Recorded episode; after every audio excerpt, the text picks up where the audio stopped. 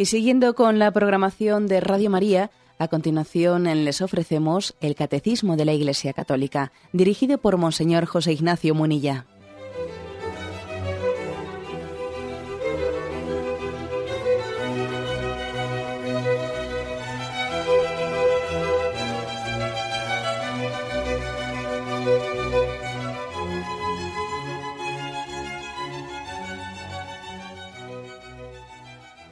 Cordial saludo a todos los oyentes de Radio María. Un día más, con la gracia del Señor, proseguimos el comentario del Catecismo de nuestra Madre la Iglesia. Comenzamos hoy un nuevo apartado del Catecismo, el camino de la oración. El apartado anterior era el de las fuentes de la oración. Se nos habla ahora del camino de la oración. El primer punto desde el que partimos es el 2663 que dice así. En la tradición viva de la oración, cada iglesia propone a sus fieles, según el contexto histórico, social y cultural, el lenguaje de su oración. Palabras, melodías, gestos, iconografía. Bueno, luego, luego prosigue, pero me quedo ahora en esta primera frase. ¿eh? Hay una tradición viva en la oración, ¿eh? una tradición viva. Quiere decir que los, los cristianos oramos pues al mismo, con la misma oración que oraban los, los cristianos del primer siglo, si nosotros ahora nos juntásemos, si pudiésemos hacer una especie de, ¿eh? de viaje en el tiempo y nos viésemos metidos en una, en una iglesia, en una catacumba, allí de los alrededores de Roma en el primer siglo, y viésemos allí cómo rezaban, nos sentiríamos identificados con el tipo de oración, con la forma de rezar, con el tipo de liturgia que tenían los cristianos de hace dos mil años. O se nos haría rarísimo y diríamos, uy, si esto parece que es tan distinto a lo que yo hago, que parece que esto es otra religión distinta. Si, si yo no me identifico con, con esta forma de rezar, no me refiero al idioma, ¿eh? no, me refiero o sea, ¿qué, sensación tendríamos si volviésemos dos mil años y viésemos cómo los primeros cristianos rezaban? Sin duda alguna, aunque alguno se pudiese, ¿eh? y es fácil, ¿no? Que hoy en día también alguno se, se deje confundir por, eh, pues bueno, por las formas y a veces pues algún cambio de forma le resulta tan llamativo que le parece que le han cambiado la esencia de las cosas, ¿no? Cosa muy típica hoy en día, ¿eh?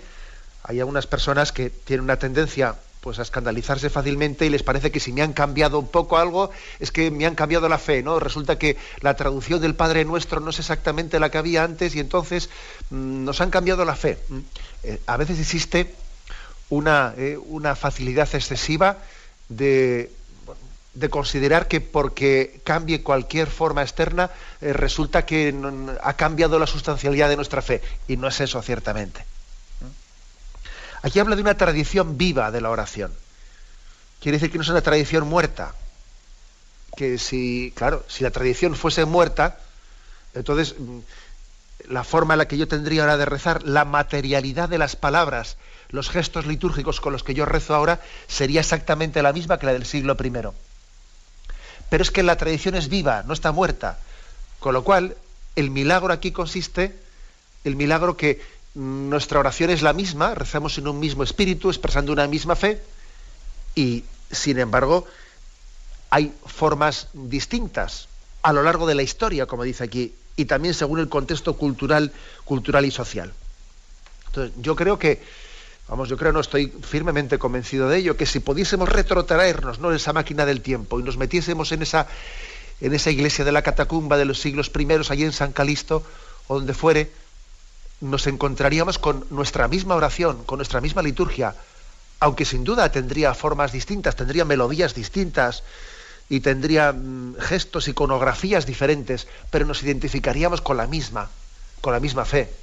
Y es un hecho que nosotros hoy en día valoramos muchísimo, valoramos muchísimo pues todo lo que es un redescubrir las raíces primeras, cuando se hace un hallazgo, un hallazgo arqueológico y, vemos cómo eh, como era una primitiva iglesia, nosotros le damos mucha importancia porque, porque nos sentimos en continuidad de ellos, no, en, no en, clave de ruptura, sino en clave de continuidad. ¿eh? En clave de continuidad.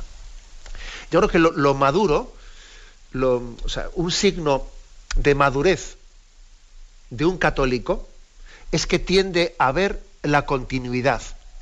Un signo de inmadurez en un católico es cuando hace una visión de la historia, cuando hace una visión del dogma, cuando hace una visión de la liturgia, tiende a ver la ruptura.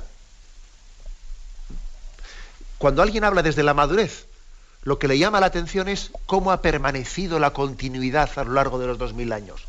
Sin embargo, cuando alguien habla desde la inmadurez, no hace más que remarcar, mira cómo ha cambiado todo, mira cómo no sé qué, mira, ojo a esto, ¿eh? que yo creo que es bueno que lo, que lo examinemos. Desde la madurez se percibe la continuidad. Sin embargo, desde la inmadurez, pues cualquier cosita ¿eh? ya nos pone nerviosos si pensamos que, eh, pues que ya esto, esto es distinto, me lo han cambiado. ¿eh? Insisto, aquí habla de tradición viva.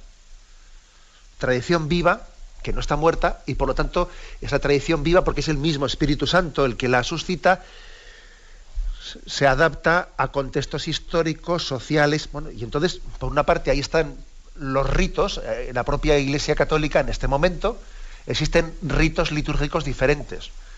Existe el rito latino, que es el más generalizado, el que nosotros vivimos, pero también hay otros ritos, especialmente orientales, pero no únicamente orientales, el rito ambrosiano, el rito mozárabe.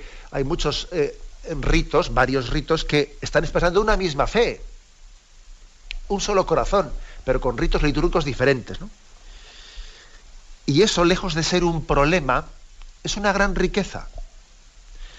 Y no únicamente aquí se refiere estrictamente al tema de los, eh, de los ritos litúrgicos, sino también se refiere al hecho de que la liturgia, que tiene una unidad, por supuesto, tiene una unidad, cuando se expresa esa liturgia pues en unos contextos culturales muy distintos, adquiere ciertas formas especiales. Pues, por ejemplo, una Eucaristía celebrada en, en África, en el contexto de unas tribus determinadas, una Eucaristía celebrada en Asia, una Eucaristía celebrada en el Medio Oriente. O sea, que hay formas según, según la, el folclore, según la cultura, según los cantos del lugar, ¿no? La, liturgia adquiere ¿no? unas formas peculiares. ¿Esto qué es? ¿Un problema o es una gracia? Es una gracia de Dios, que no nos quepa duda, es una gracia. ¿eh? lo, que, es lo que afirma aquí. Y para afirmarlo se nos remite a un punto anterior, 1201, donde se decía, la riqueza insondable del misterio de Cristo es tal que ninguna tradición litúrgica puede agotar su expresión. La historia del nacimiento y del desarrollo de estos ritos testimonia una maravillosa complementariedad. Cuando las iglesias han vivido estas tradiciones litúrgicas en comunión en la fe y en los sacramentos de la fe, se han enriquecido mutuamente y crecen en la fidelidad a la tradición. O sea, que es que mm, el misterio de Cristo es tan rico, es tan rico, tan, nos, nos, trasciende tanto que es imposible que una sola tradición litúrgica, una sola forma de orar, una sola, una solas, mm, una sola forma de, de cantar o de iconografía o de arte cristiano, pretenda decir yo soy capaz de captar a Cristo plenamente y no hay ninguna otra forma de... No, eso sería una pobreza o sea, Cristo es tan rico que cada pintor, para entendernos, cada pintor, cada tradición litúrgica eh, está mm, retratando pues, una parte de, esa riqueza de Cristo. Las tradiciones litúrgicas pues, no agotan, ¿eh? no agotan el, rostro de, el rostro de Jesucristo. Y entonces dice aquí que hay una maravillosa complementariedad yo os voy a decir que de las cosas que, más me hacen disfrutar es cuando, cuando tengo alguna ocasión de, eh, estar en Tierra Santa. Os voy a decir que uno de mis, vamos, de, mis, vamos, de mis aficiones mayores suele ser en la iglesia del Santo Sepulcro, pues permanecer una noche, eh, allí a uno le permiten quedarse, si tiene el permiso de los superiores, de los, de los franciscanos, ¿no? quedarse una noche encerrado en el Santo Sepulcro hasta que por la madrugada abren la iglesia y durante la noche pues, uno puede asistir a los, en distintas horas de la noche y de la madrugada a las celebraciones que los distintos ritos, ritos están celebrando en torno a, a, la, a la tumba de Jesucristo, al sepulcro vacío, a ese sepulcro que quedó vacío tras la resurrección de Jesucristo. bueno, no únicamente de ritos, ¿no? sino también están pues los no únicamente ahí no hablamos únicamente de ritos, sino también hablamos ahí de pues de la religión de, la comunidad de la iglesia ortodoxa, eh, copta, etcétera. ¿eh? Y es, y es un don de Dios también ver cómo, ¿eh? cómo existe en torno a esa noticia de Jesucristo, existe pues una riqueza de tradiciones litúrgicas, aunque en este caso también habría que añadir que hay también ha habido rupturas, porque ahí no únicamente estamos hablando ya de, de ritos eh, de ritos litúrgicos, sino que también hay, bueno, ha habido rupturas históricas, bueno, que eso ya es fruto de nuestro pecado, ya no es únicamente una riqueza, pero bueno, ¿me entendéis lo que quiero decir? Pero es una maravilla el ser testigo, el ser testigo de, de la complementariedad de las tradiciones litúrgicas. Y, eso nos tiene que hacer disfrutar. Cuando, cuando vemos otro, otro, otro rito cristiano, otro rito católico, otra forma de rezar, cuando uno va a África y ve cómo allí celebran la, la liturgia, en fidelidad a la liturgia católica, pero al mismo tiempo con signos de encarnación en la cultura y en las, y en las formas de ese, de ese lugar y de ese tiempo. Bien. Es importante esto, ¿no? El que no nos pongamos, entre comillas, nerviosos, ¿no? Por esas diferencias y esas complementariedades, no ponernos nerviosos, porque en la Iglesia vivimos una unidad, no una uniformidad, que es distinto.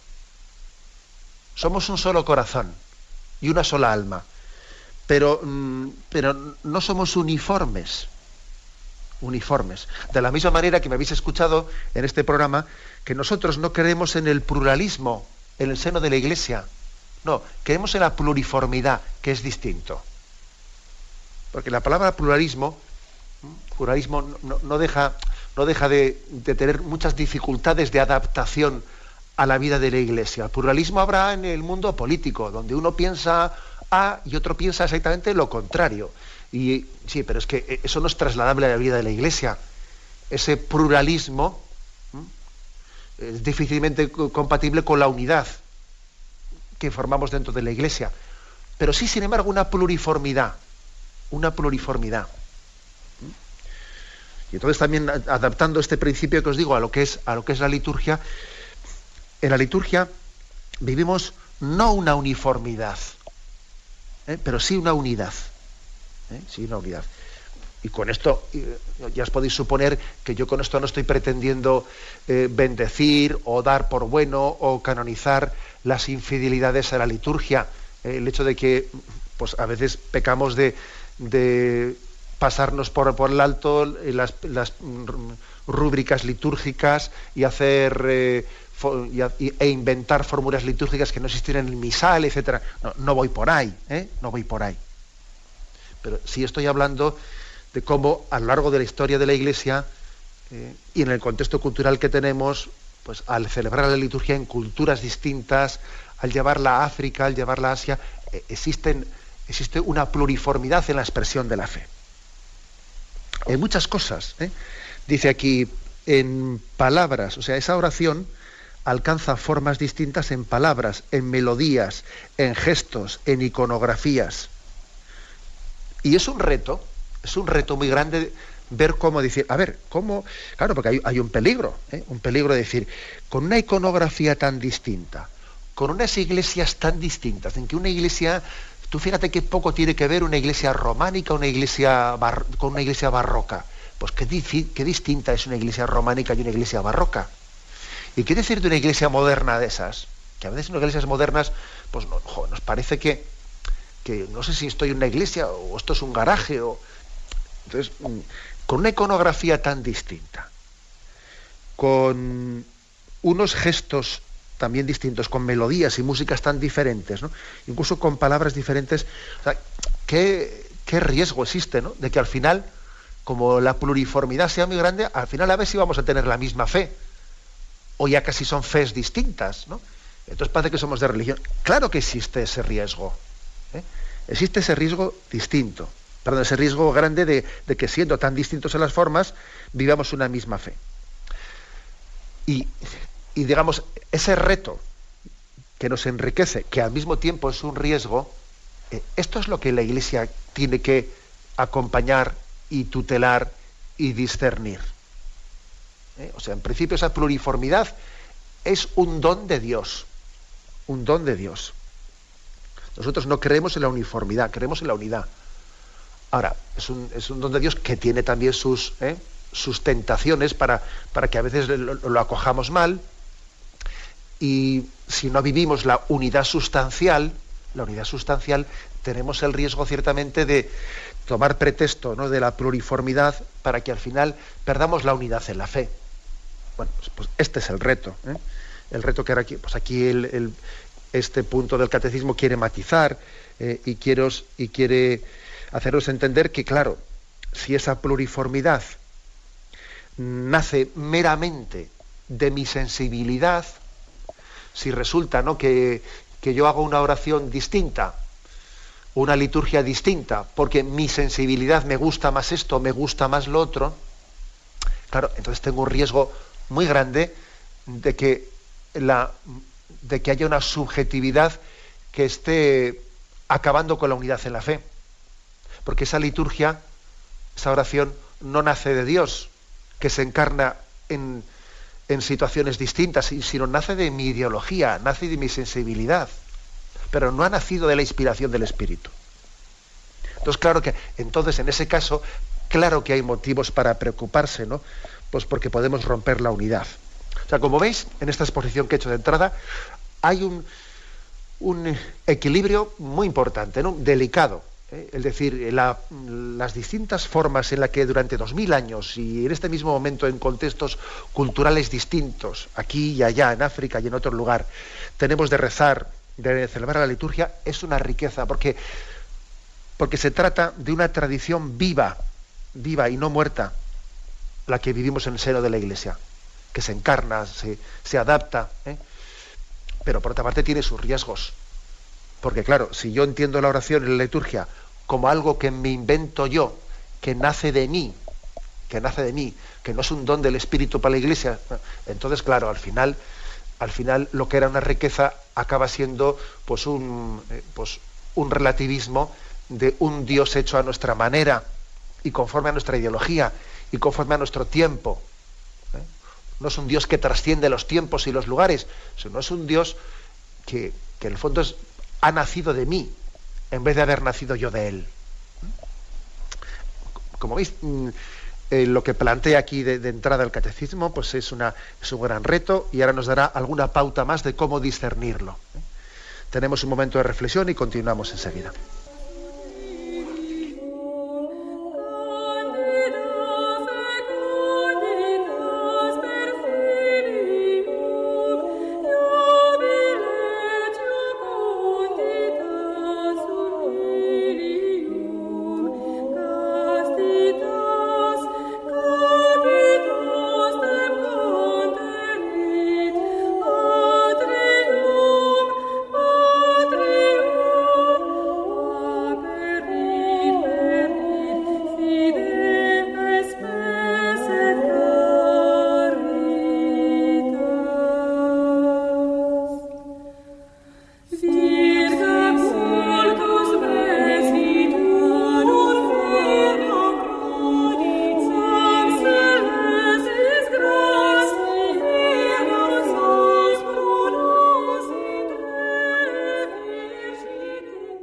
Continuamos comentando el punto 2663 que introduce el apartado El camino de la oración. Después de haber hablado en esta primera intervención cómo hay una tradición viva en la cual la Iglesia eh, propone, eh, propone a sus fieles un lenguaje para orar que es distinto, es pluriforme, pluriforme según los lugares, según el tiempo histórico. Y ahora añade, corresponde al magisterio discernir la fidelidad de estos caminos de oración a la tradición de la fe apostólica y compete a los pastores y catequistas explicar el sentido de ello con relación siempre a Jesucristo. Bueno, yo antes había planteado un dilema, ¿no? Que era una gran riqueza esa pluriformidad de la liturgia y de la oración, pero que también era un reto de cómo mantener la unidad en medio de unas formas tan distintas, ¿no? Entonces, ¿dónde está un poco la clave de, cómo, cómo, cómo poner las bases ¿no? para que sea una riqueza y no sea un problema. Y aquí está la respuesta. Corresponde al magisterio al magisterio de la Iglesia discernir la fidelidad de estos caminos de oración, a la tradición. O sea, a la Iglesia, al magisterio de la Iglesia se le ha encomendado un discernimiento. Aquí se nos remite al Concilio Vaticano II, a la Dei Verbum, que es una de las constituciones principales del Concilio Vaticano II, constitución sobre la divina revelación. Y en el punto 10 eh, dice lo siguiente, bueno, lo voy a leer, lo vamos a ir explicando porque me parece un tema clave, definitivo. ¿eh? Entender bien lo que aquí vamos a leer es una de las cuestiones fundamentales para que hoy en día tener una eclesiología, una eclesiología madura, que falta, ¿eh? Falta nos hace. Dice así. De Iberbo número 10, que está aquí citado en el Catecismo. La tradición y la escritura constituyen el depósito sagrado de la palabra de Dios confiado a la Iglesia. Fiel a dicho depósito, el pueblo cristiano entero, unido a sus pastores, persevera siempre en la doctrina apostólica y en la unión, en la Eucaristía y la oración, y así se realiza una maravillosa concordia de pastores y fieles en conservar, practicar y profesar la fe recibida. Ahora dice, el oficio de interpretar auténticamente la palabra de Dios, oral o escrita, ha sido encomendado únicamente al magisterio de la Iglesia, el cual lo ejercita en nombre de Jesucristo. Pero el magisterio no está por encima de la palabra de Dios, sino a su servicio, para enseñar puramente lo transmitido, pues por mandato divino y con la asistencia del Espíritu Santo, lo escucha devotamente, lo custodia celosamente, lo explica fielmente, y de este depósito de la fe saca todo lo que propone como revelado por Dios para ser creído. Así pues, tradición, escritura y magisterio de la Iglesia según el plan prudente de Dios, están unidos y ligados, de modo que ninguno puede subsistir sin los otros. Los tres, los tres se refiere a tradición, escritura y magisterio, cada uno según su carácter y bajo la acción del Espíritu Santo, contribuyen eficazmente a la salvación de las almas. O sea, un texto que es clave. ¿eh? Este texto es que es clave para entender pues, cómo hay que interpretar correctamente la Sagrada Escritura, cómo hay que interpretar correctamente la tradición, quién ha recibido esa, autoridad, esa encomienda, esa responsabilidad de hacerlo, un texto clave. Por cierto, me permite un comentario, y es que a veces se hacen muchas caricaturas del Concilio Vaticano II. Una de las cosas en las que más está insistiendo actualmente en sus catequesis de los miércoles el Papa es en la importancia de no hacer caricaturas del Concilio Vaticano II y de entender el, concilio en clave de reforma y no en clave de ruptura, como muchas veces se ha hecho. Clave de reforma, no de ruptura. El concilio lo que vino fue a reformar la vida de la Iglesia, porque es que esto ha sido, ha sido eh, pues el proceder de los dos mil años, siempre la Iglesia siempre reformándose, Iglesia siempre reformanda, siempre volviendo a sus raíces, porque el pecado y, nuestra, eh, pues, y, nuestras tendencias carnales hacen que mm, nuestra tendencia sea a ir rebajando el ideal de Jesucristo. Y tenemos que ir purificándonos de mucho lastre y volviendo al Evangelio y volviendo al seguimiento original en fidelidad a Jesucristo. Eso es lo que han hecho todos los concilios de la Iglesia. Eh, hacer una reforma de la Iglesia, como dice el Concilio de Trento, como ha hecho el Concilio Vaticano II, ¿no? Una reforma de volver a los orígenes. ¿Qué ocurre? Pues que ha habido otro tipo de interpretación que no tiene nada que ver, que es una clave de ruptura. ¿eh? La clave de ruptura es la iglesia de antes del concilio y la iglesia después del concilio. Entonces hemos roto con el, con el pasado. Ahora comenzamos una iglesia nueva. Madre mía.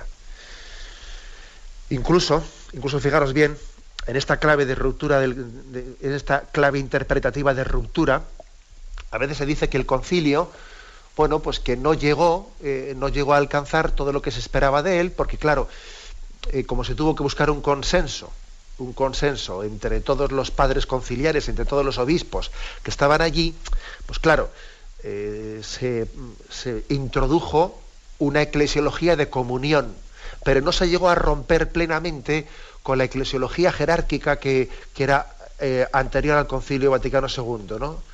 La eclesiología del Concilio Vaticano I se dice. Entonces, claro, claro, ¿qué ocurre? Que los textos del concilio pues se ve una especie de equilibrio ¿eh? entre la eclesiología de comunión y la eclesiología jerárquica. Pero claro, en el fondo es que el concilio no ha sido maduro, ¿no? No ha sido maduro, claro, y le ha faltado más valentía para romper con la eclesiología anterior eh, y comenzar una nueva visión democrática, democrática y ya no jerárquica y tal y tal. Entonces, claro, pues la letra del concilio se ha quedado corta. Pero nosotros tenemos que ir más allá de la letra del concilio y coger el espíritu del concilio, ¿no? Y el espíritu del concilio era pues un espíritu bueno, pues de ruptura con la iglesia anterior. Entonces el Concilio Vaticano II ya no es lo que dice la letra, sino lo que dice el espíritu. Bueno, eh, como veis, lo he dicho de una manera muy sencilla y puede ser que, uno cuando lo dice de esta manera pues pueda mm, caer en algún simplismo, pero me parece que soy bastante fiel a lo que ocurre y soy bastante fiel a los riesgos que nuestro Papa está señalando en esas catequesis de los miércoles sobre las lecturas mm, equivocadas del Concilio Vaticano II. Eh, el Concilio Vaticano II no, no es ningún equilibrio ideológico entre dos eclesiologías. No, de eso nada. De eso nada. No se trata de hacer un equilibrio ideológico entre dos corrientes. No, no es eso. ¿eh? Sino que es una, una gran sinfonía, es una gran armonía, entendiendo que la palabra jerarquía no está contrapuesta a la comunión y la palabra comunión entre nosotros no está contrapuesta a la jerarquía, o sea que son dos misterios plenamente integrados. ¿Eh? No se trata de equilibrios ideológicos, no, no, de eso nada. Son misterios plenamente integrados. Bien, digo esto porque, claro, eh, este texto que, aquí nos propone el catecismo que nos remite al Concilio Vaticano II, pues puede, puede sorprender a muchas personas, ¿no? Que les han, que les han ofrecido una lectura, una imagen caricaturizada del concilio, y claro, pues aquí, como veis, eh, insiste en que el oficio de interpretar auténticamente la palabra de Dios, el oficio de interpretar y de, mm, y de discernir esa tradición y esa escritura, pues se, le ha sido encomendado al magisterio de la Iglesia Católica, se le ha sido encomendado a ella. Incluso dice únicamente, ha sido encomendado únicamente al magisterio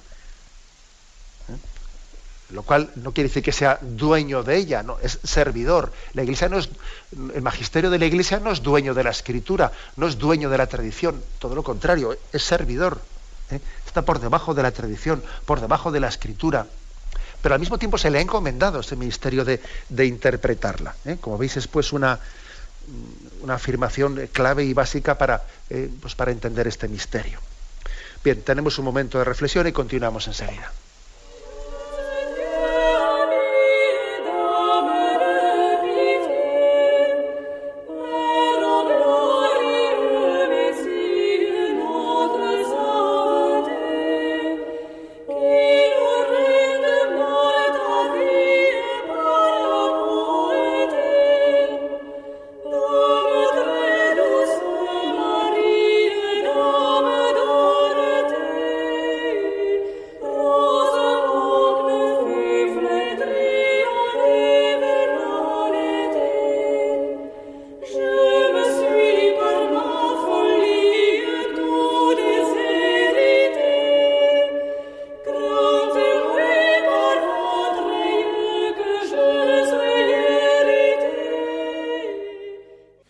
Escuchan el programa Catecismo de la Iglesia Católica con Monseñor José Ignacio Munilla.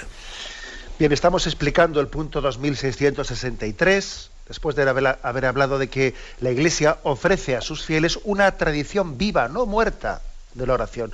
Una tradición viva que es capaz de adaptarse a contextos históricos, culturales, en palabras, en melodías, en gestos, en iconografías distintas pero claro, también decíamos que esto puede tener un riesgo, claro, el riesgo de que si esa pluriformidad no guarda la unidad, pues lo, que en principio era una riqueza, claro, mal interpretado podía llevarnos a un riesgo ¿no? De, de, no guardar una misma fe. Y entonces se dice, sí, pero claro, corresponde al magisterio de la Iglesia discernir la fidelidad de esas, entre comillas, ¿no? adaptaciones, encarnaciones a momentos históricos y culturales distintos. Dice, vamos a, leer este punto de, mm, del Concilio Vaticano II, el punto 10 de la Dei Verbum, eh, lo vamos a ir desgranando. Primera afirmación, que el depósito de la revelación, el depósito de la revelación eh, ha sido, lo encontramos plenamente recibido en la tradición y en la escritura. Ojo, no meramente en la escritura, también en la tradición. Sabéis que esto es algo que nos diferencia de la confesión protestante, ¿eh? que la confesión protestante viene a decir que eh, la revelación de Dios la encontramos exclusivamente en la escritura. Eh, los católicos decimos en la escritura y en la tradición. Entre otras cosas, porque si nosotros podemos saber y podemos confesar qué libros son palabra de Dios y qué libros no son palabra de Dios, si hoy en día nosotros podemos decir esto es la Biblia y es otro no es la Biblia, es gracias a una tradición. O sea, ¿cómo hemos discernido nosotros, cómo hemos discernido qué libros son inspirados por Dios y cuáles son apócrifos y no forman parte de ese canon inspirado? Bueno, pues lo hemos discernido en la tradición de la Iglesia. Es decir, esos, ese libro, ese libro no ha venido volando del cielo, ¿eh? entendedme la expresión. Ese libro ha sido escrito desde un pueblo de Israel y una iglesia, un nuevo pueblo de Israel que ha ido poniendo por escrito, ha ido poniendo por escrito esos libros. Y antes de haber sido palabra escrita, han sido palabra oral. Se pusieron por escrito llegado un momento. Pero antes de haber sido por escrito, eh, la iglesia predicó vivamente eh, eso que más tarde puso por, por escrito. Y es y es la propia iglesia la que discierne. Esto que está escrito coincide con lo que yo he conocido de Jesucristo. Yo alguna vez he puesto el siguiente ejemplo, ¿no? Los ejemplos, ya sé que eh, como muchas veces os digo, cojámoslos pues en la medida que nos ayuden y tampoco pretendamos hacer de ello una literalidad. Pero bueno, el ejemplo es el siguiente, ¿no? El ejemplo es mm, alguien que ha conocido a su padre y cuando su padre eh, fallece, y se pone por escrito pues una, eh, una especie de panegírico de su vida, es él el que ha conocido a su padre, el que al leer eso que ha sido puesto por escrito dice, sí, este era mi padre, este era mi padre que yo le he conocido y por lo tanto veo reflejado en este escrito el auténtico rostro de mi padre. Y, no, y este otro no. Aquí han escrito sobre mi padre, pero esto que han escrito no coincide con lo que yo he conocido de él. Aquí hay mucha deformación, aquí hay mucho añadido, aquí hay mucho no sé qué. ese discernimiento de qué es palabra de Dios y qué no es palabra de Dios, eso lo ha hecho la tradición de la Iglesia que desde los primeros siglos ha distinguido fuentes verdaderas de fuentes falsas y evangelios gnósticos que los ha rechazado, etcétera, etcétera. Es la, por lo tanto, no hay escritura sin tradición. Tradición y escritura se iluminan mutuamente. Bien, o sea, que el depósito de la revelación está en la tradición y está en la escritura. Y se añade, en este punto de la Dei Verbum, dice que en fidelidad a este depósito, el pueblo cristiano entero, unido a sus pastores, bueno, ¿por qué distingue aquí el pueblo cristiano entero y luego los pastores? ¿Por qué, ¿Por qué no los mete a todos en el mismo saco? Si en total los pastores también formamos parte del pueblo cristiano, ¿no? Entonces, ¿por qué distingue pueblo cristiano y pastores? Bueno, porque a cada uno, porque es verdad que todos, todos somos una sola familia, pero cada uno tenemos un carisma distinto. Y a cada uno hemos recibido un carisma diferente en la manera en, aquello que se, se, nos encomienda en esa tradición y en esa escritura. Entonces a los, a los pastores, a los pastores, se les ha encomendado de una manera especial eh, pues, el, conservar ese depósito, conservarlo, custodiarlo, enseñarlo. Tal y como aquí lo dice, ¿no? Dice custodiándolo, discerniéndolo, transmitiéndolo. Y aquí habla de una concordia maravillosa, dice aquí, ¿no? Una maravillosa concordia de pastores y fieles en conservar, practicar, profesar la fe recibida. Y esto me parece muy importante, porque otro de, otro de los goles, entre comillas, ¿no? Otro de los goles que nos pretenden meter muchas veces en este momento determinado es una visión totalmente falsa, dialéctica, de enfrentamiento entre jerarquía y base. Aquí no, pues es que claro, la iglesia, en la iglesia hay un enfrentamiento entre la jerarquía y el pueblo llano. Y en el fondo es pretender introducir en la iglesia unas categorías dialécticas de enfrentamiento de poder que son, yo diría, de origen marxista. No me cabe duda ¿eh? que hay un origen marxista en ese tipo de, de apreciaciones que son totalmente ajenas, totalmente ajenas a la Sagrada Escritura. Eh, como si hubiese una especie de lucha de poder entre los pastores y el pueblo, ¿no? Iglesia jerárquica e iglesia de base. Mm, que nos quede bien claro que no puedo, o sea, que, eso, es una, eso es una introducción de un esquema ajeno totalmente a nosotros, a nuestra tradición, a la tradición bíblica, a la tradición de la Iglesia, y que eso es un error. Aquí el Concilio Vaticano II dice, fijaros bien, que existe una maravillosa concordia entre los pastores y los fieles. ¿Mm?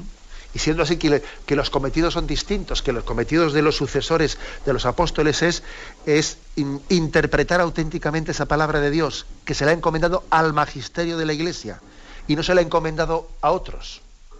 ¿Se la ha encomendado a los religiosos? No. Se la ha encomendado a los sucesores de los apóstoles. ¿Se la ha encomendado a los laicos? No. Se la ha encomendado a los sucesores de los apóstoles, insisto. Y habla de una maravillosa concordia, no de una lucha dialéctica ni, nada por el estilo. ¿eh? O sea, tenemos que sanar, ¿eh? sanar esas, esas falsas concepciones, ¿no? que a veces se suele hacer una especie de lucha entre que no, que no, que no es verdad.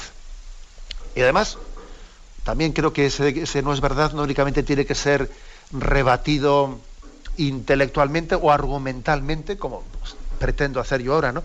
Sino también testimonialmente. Y creo que eso también es muy fácil, viendo cómo, los, la, la, maravillosa que dice aquí Concordia, que dice el Concilio Vaticano II entre pastores y fieles, la vemos en la vida real.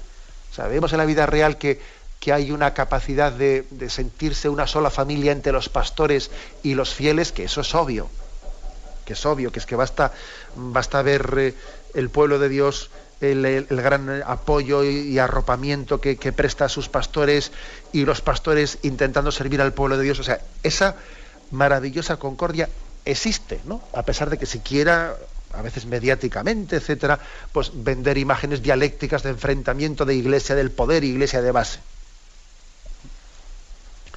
Bien, mm, insisto, dice maravillosa concordia eh, que para conservar, practicar y profesar esa fe recibida. ¿eh? Después que dice, el oficio de interpretar auténticamente la palabra de Dios ha sido encomendado únicamente al magisterio de la Iglesia, el cual lo ejercita en nombre de Jesucristo. Pero el magisterio no está por encima de la palabra de Dios, sino a su servicio. Lo escucha devotamente, lo custodia celosamente, lo explica fielmente. ¿eh? Entonces, es decir, que aquí los primeros que obedecen, o sea, los primeros que les toca obedecer, son a los que les han dado, se les ha dado el carisma de mandar, entre comillas. O sea, a quien tiene la responsabilidad de interpretar la palabra de Dios, el magisterio de la iglesia que tiene que discernir y tiene que interpretar, a ese que a veces se dice, mira ese cuánto poder tiene, ese es el que más obedece. El que más obedece, ¿eh? y, no, y lo digo con, con toda conciencia y con toda experiencia, ¿eh? con toda experiencia. A veces he dicho yo por ahí, así algunos se, han reído de esa expresión, ¿no? He dicho, no, no, he obedecido en mi vida nunca más que cuando, que cuando he sido obispo. Y es verdad. ¿eh? Pocas veces se vive más el misterio de la obediencia que cuando el Señor pone en uno una responsabilidad de gobierno y de interpretar y de predicar la palabra de Dios. Nunca he obedecido tanto como cuando he sido obispo. Bueno, pues esa expresión la utilizo ahora para, para que iluminemos lo que dice aquí, ¿eh? la de Iberbun. Mm, es decir, el magisterio no es dueño, no es dueño de la liturgia.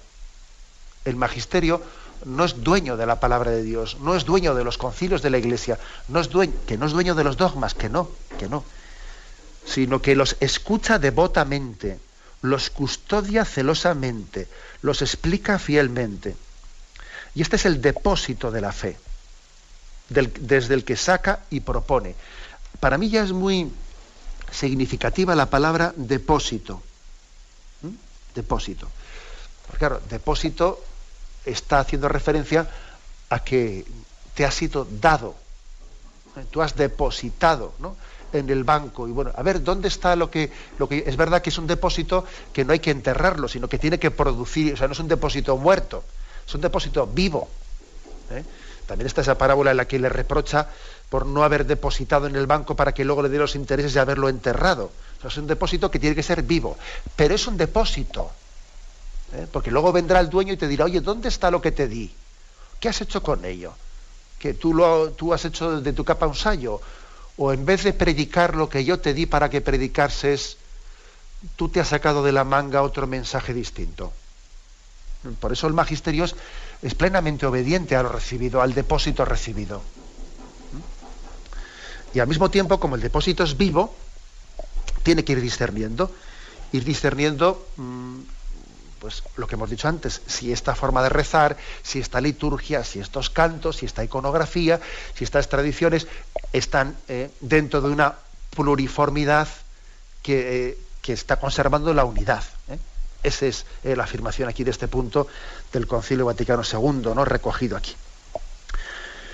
Bueno, y mm, después de haber dicho aquí que mm, del depósito de la fe sacamos todo lo que proponemos al pueblo de Dios, termina diciendo, así pues, la tradición, la escritura y el magisterio de la Iglesia, según el plan prudente de Dios, están ligados y unidos, de modo que ninguno puede subsistir sin los otros. O sea, es decir, no existe, aquí hay un triunvirato, ¿no? Tradición, escritura y magisterio. No existe uno sin los otros. El magisterio de la Iglesia, el que ahora lleva a cabo el Papa, el que ahora eh, llevan a cabo los obispos en unión con el Papa, eh, bebe, es servidor de estas dos tradiciones. Mejor, mejor, dicho, de estas dos fuentes, ¿no? La tradición y la escritura.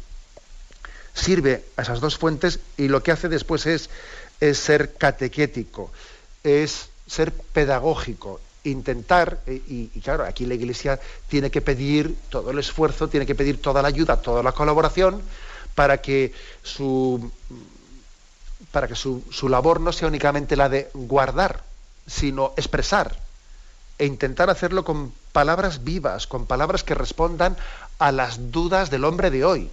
Porque claro, también pues podíamos cometer pues, el error de que por guardar el depósito de la fe, lo guardemos tan bien, tan bien guardado, que, claro, que no utilicemos palabras para comunicarlo al hombre de hoy y que lo entienda y que responda a sus dudas y que entremos en diálogo pues con las aspiraciones del hombre de hoy para que eso que guardamos, el depósito que guardamos, sea proclamado. O sea que también podría ocurrir que cometiésemos el error de no ser pedagógicos. ¿eh? Por eso dice el, el catecismo que hay que guardarlo, pero también compete a los pastores y catequistas explicar su sentido.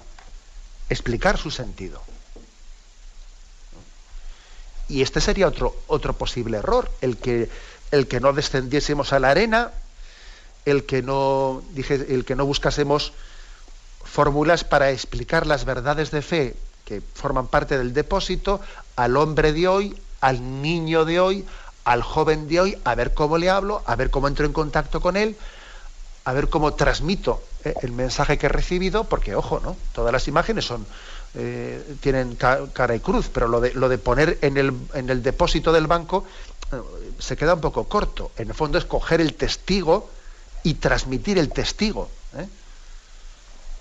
Porque claro, al banco ahí está guardado, no, no, pero aparte de guardarlo hay que transmitirlo, hay que coger el testigo de la fe y transmitirlo. Y eso supone pues, un gran esfuerzo, un gran esfuerzo de decir, cómo, de, cómo transmitimos en un lenguaje significativo, en un lenguaje que sea impactante para el hombre y la mujer de hoy, en unos signos que, le lleguen a su corazón, la tradición de dos mil años. ¿Cómo hacemos eso? ¿Cómo buscamos palabras, oraciones, iconografías, melodías? ¿cómo, lo hacemos? ¿Eh? Y este es el gran esfuerzo catequético. Eh, por, eso, por eso la Iglesia Mm, publica este catecismo mayor que estamos aquí eh, explicando en Radio María, publica el catecismo mayor, pero luego dice, a ver, esto os lo entrega a los obispos. Ahora a ver vosotros y la iglesia diocesana que tenéis encomendada, cómo mm, masticáis esto, cómo lo digerís y cómo lo expresáis a quienes tenéis a vuestro alrededor. Y de ahí el catecismo mayor se publican catecismos menores que se llaman, ¿no? Pero ojo, siendo fieles al contenido del catecismo mayor. ¿eh? No haciendo una reinterpretación, no, sino una adaptación. ¿eh? Y, este es el esfuerzo catequético. ¿eh? No, no bastaría con que alguien mm, dijese, lo conservo perfectamente y lo meto lo meto en mi estantería y así lo creo, profeso y retengo. Ya, ya, pero no basta eso. No basta decir así lo creo, profeso y retengo. ¿Y cómo lo transmito? ¿Y cómo lo transmito? ¿Y cómo lo hago vida? Vida para que yo sea testimonio de ello delante de los demás. Bueno, he aquí, por lo tanto, ¿no? como en este momento el, el catecismo nos habla de una tradición viva, de la oración, una tradición viva y no muerta que tenemos que transmitir e iremos poco a poco desgranándolo. ¿eh? Lo dejamos aquí, damos paso a la intervención de los oyentes. Podéis llamar para formular vuestras preguntas al teléfono 917 107 700. 917 107 700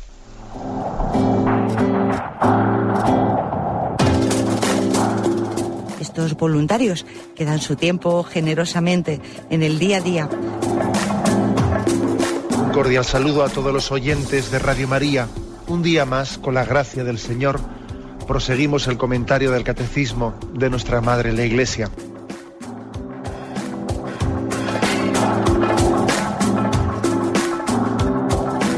Porque le has quitado la única manera de protesta que tiene. O sea que cuando hay un dolor fuerte no hay que tomar analgésicos, hay que ir no, hay que tomar, No, sí, hay que bien, pero, pero no analgésicos fuertes para que se cometa el error de bloquear la defensa y no poder llegar al diagnóstico. Bien, bien. ¿Le gustaría tener sus programas favoritos de Radio María para escuchar en cualquier momento? Llame y pídanos el programa que más le interesa en cualquiera de sus emisiones. Recogeremos su petición y sus datos completos para hacer el envío. Solo necesita un lector de CD o DVD que admita el formato de compresión MP3. Llame al 917-107-700 y atenderemos su petición encantados.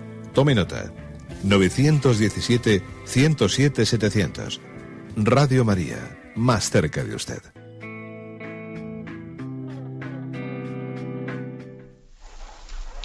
Sí, buenos días. ¿Con quién hablamos? Hola, buenos días. Sí, le escuchamos. Adelante. Hola, buenos días, monseñor. Mire, era para preguntarle, eh, ¿qué significa que Dios nos habla a través de los acontecimientos y a través de otros hombres? ¿Y qué son palabras de vida eterna? Bueno, me hace usted una, una pregunta que la verdad es que hemos pretendido eh, explicarla especialmente en los programas anteriores. ¿eh? Cuando cuando afirmamos que Dios nos habla a través de otros hombres, incluso a través de los acontecimientos. Los acontecimientos quiere decir que Dios está presente en, la historia y que también, en primer lugar, hay una capacidad que tenemos de ver los signos de los tiempos, es decir, ver cómo el Espíritu Santo está actuando en los signos de los tiempos, está luchando por, por el establecimiento del reino de Dios y es importante que estemos atentos a esos signos, los reconozcamos, veamos cómo el Espíritu Santo está trabajando y suscitando muchas cosas buenas a nuestro alrededor y reconozcamos su obra. Y también eso en los testimonios. Hay personas que cerca de nosotros nos dan testimonios en los que Dios está actuando. Hemos, podido tener cerca de nosotros personas que son humildes, que son sacrificadas, que, y Dios nos está hablando a través de ellos en su testimonio de vida, o quizás en una palabra de corrección que nos hacen, una corrección fraterna, alguien que me corrige y que mi primera reacción es rebotarme y ponerme a la defensiva y sacar las uñas. Y resulta que Dios me está hablando a través de esa persona. Y lo que me está diciendo es conforme a verdad, conforme a justicia, y aunque me escueza, Dios me está hablando en ello. ¿eh? Bueno, a eso, eh, a eso nos referimos un poco cuando hablamos de que Dios nos habla a través de los demás o nos habla a través de los acontecimientos. ¿eh? Y supone una sensibilidad, supone un discernimiento interior para percibir ¿no? lo que es, lo que viene de Dios y lo que no viene de Dios, claro. ¿eh? Bien, adelante, vamos a otro oyente. Buenos días. Hola, buenos días. Buenos días. Mire, yo vivo en Málaga y usted sabe que aquí tenemos una, una Semana Santa muy espectacular, que echa mucha gente a la calle, que forma mucho lío, mucho follón.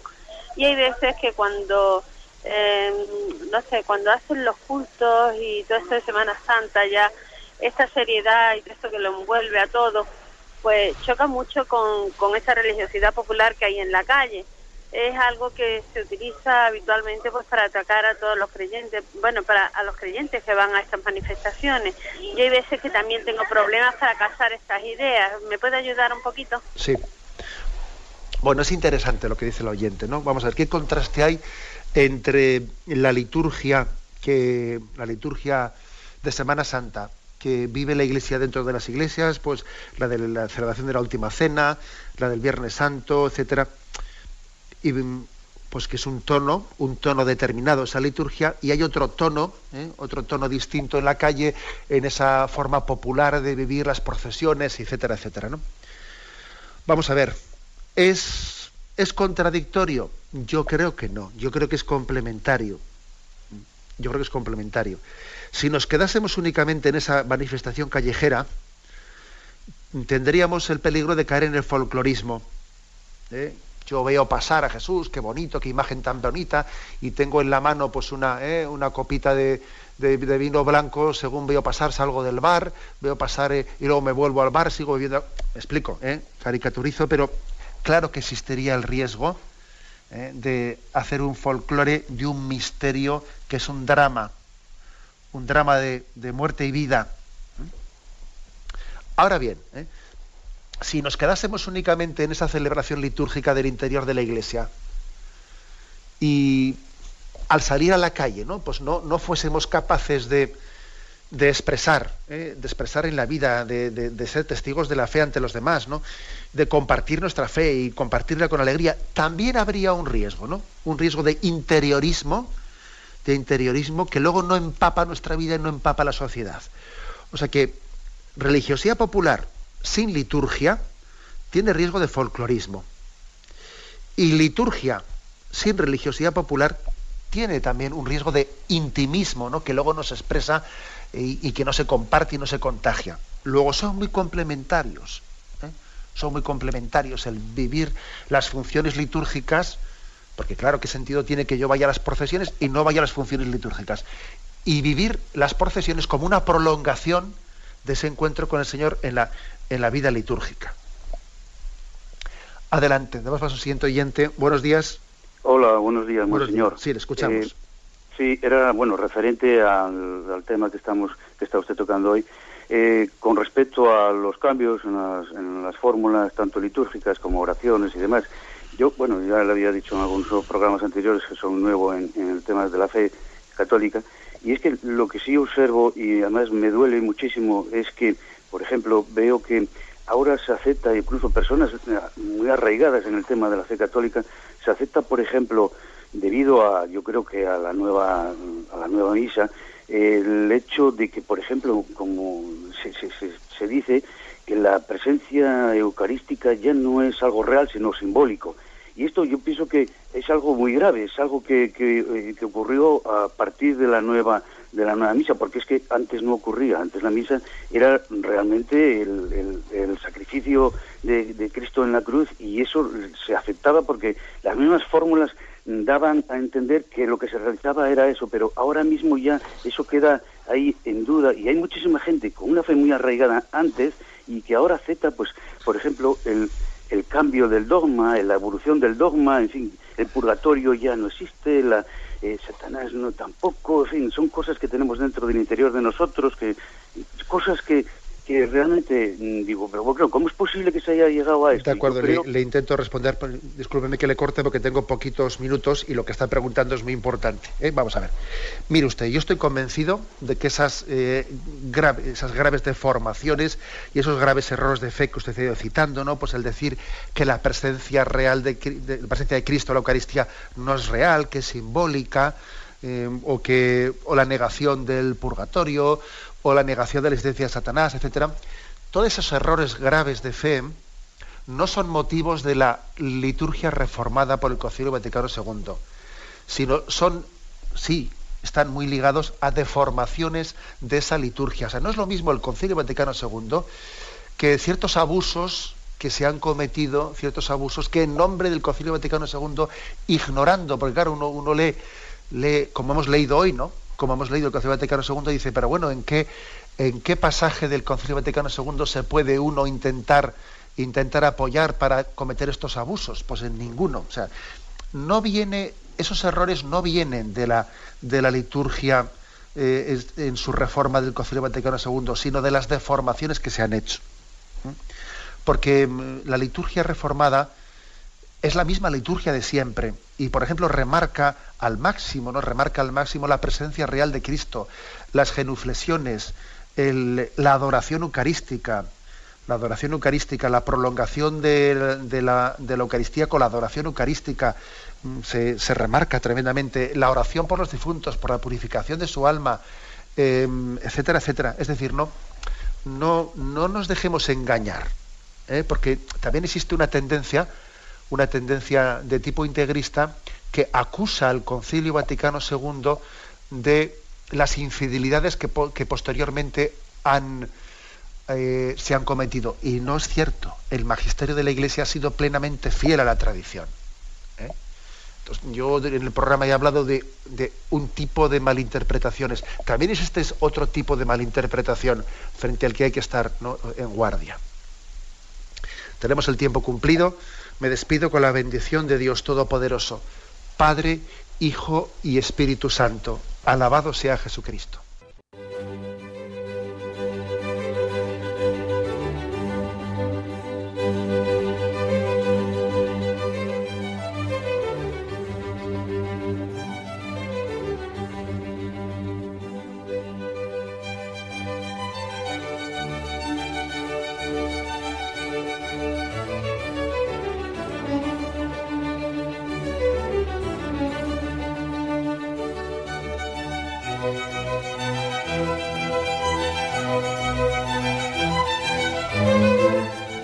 Han podido escuchar en Radio María el Catecismo de la Iglesia Católica, dirigido por Monseñor José Ignacio Munilla.